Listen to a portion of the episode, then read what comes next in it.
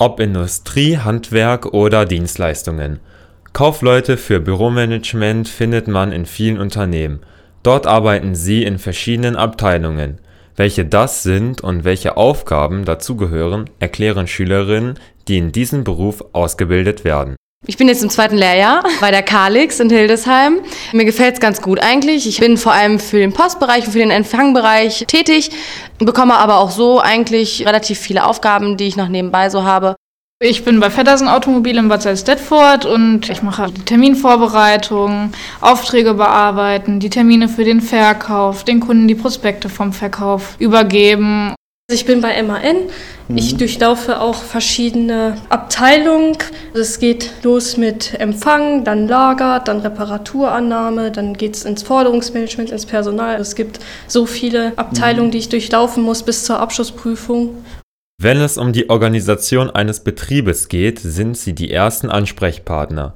Nicht nur kaufmännische Kenntnisse sind in diesem vielseitigen Beruf gefragt, sondern auch einige weitere Fähigkeiten. Nur selten kommt es zum Beispiel vor, dass man nur für sich alleine arbeitet. Teamfähigkeit gehört schon dazu, weil alle irgendwie miteinander zusammenarbeiten.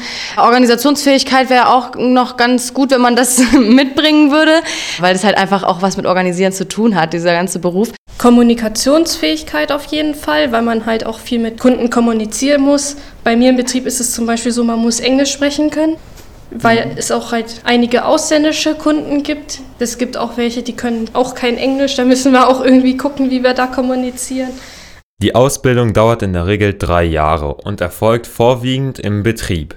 Je nach Lehrjahr muss man ein bis zweimal die Woche zur Berufsschule. Nach bestandener Abschlussprüfung stehen verschiedene Möglichkeiten offen. Zum Beispiel die Weiterbildung zum Fachwirt bzw. zur Fachwirtin, eine Fortbildung im Bereich Bilanzbuchhaltung oder ein Studium.